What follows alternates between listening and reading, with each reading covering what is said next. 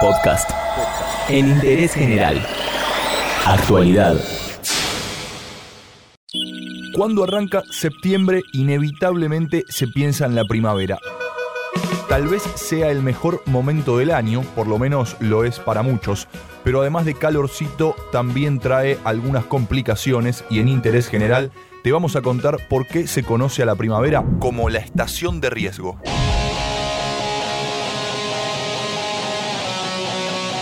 ¿Escuchaste hablar alguna vez de la astenia primaveral?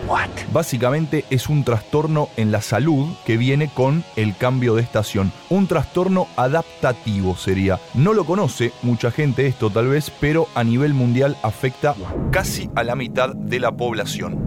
Los síntomas que se asocian con la astenia primaveral son cansancio y falta de energía, irritabilidad y ansiedad, dificultad para dormir, pérdida del apetito, dolores de cabeza, problemas de concentración y falta de motivación. Todo esto se debe fundamentalmente a la coincidencia de una serie de factores ambientales que están obviamente directamente vinculados con la primavera.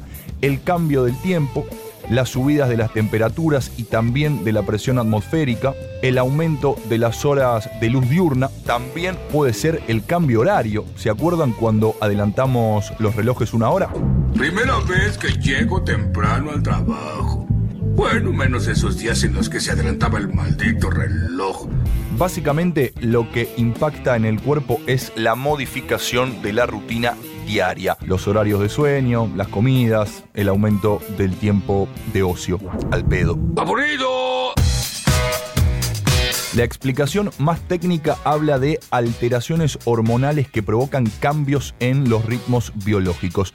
La primavera, digamos, trae condiciones ambientales más exigentes en cuanto al consumo diario de energía. Es como si el organismo se despertara después de la inactividad invernal. Buen día. Empezá con todo, mentalizarte para el partido. Coraje, garra, con todo. También se conoce a este fenómeno como el cansancio en época de flores. Afecta generalmente a personas que están entre los 20 y los 50 años y es más común entre las mujeres.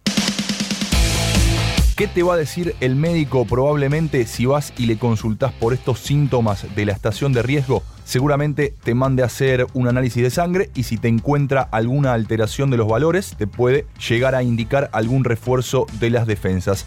A nivel mundial, todavía se discute si la astenia primaveral debe ser considerada o no como un cuadro patológico con un tratamiento específico. Igualmente, las recomendaciones son bastante básicas una dieta balanceada con vitaminas y minerales, esto para que te aporten energía y que te refuercen las defensas, comer frutas y verduras de estación, hidratarse también es muy importante, dos litros de agua por día es lo que aconsejan, eh, la más difícil tal vez es mantener un buen descanso entre 6 y 8 horas por día, hacer actividad física, puede ser caminar, correr, andar en bicicleta. Dale, mira cómo estoy. Mira, animal, mira cómo estoy, animal, mira. Mira, el cogote que tengo. Otro tip puede ser anticiparse al cambio de horario, gradualmente ir modificando los hábitos. Al alargarse el día, seguro la cena es más tarde y los horarios de las comidas cambian.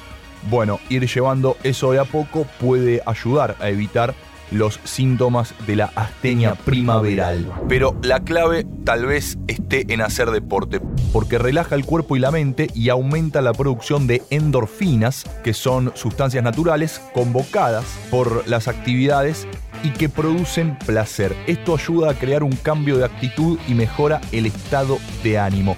Para manejar la ansiedad, ¿qué recomiendan? Relativizar los problemas o directamente evitarlos. Como si fuera tan fácil, ¿no?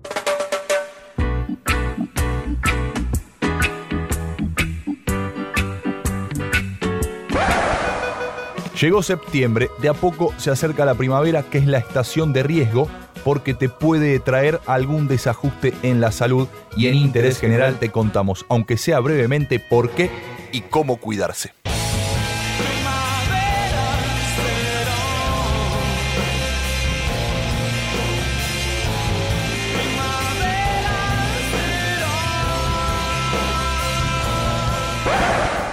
Entérate de esto y muchas cosas más y muchas cosas más en interésgeneral.com.ar.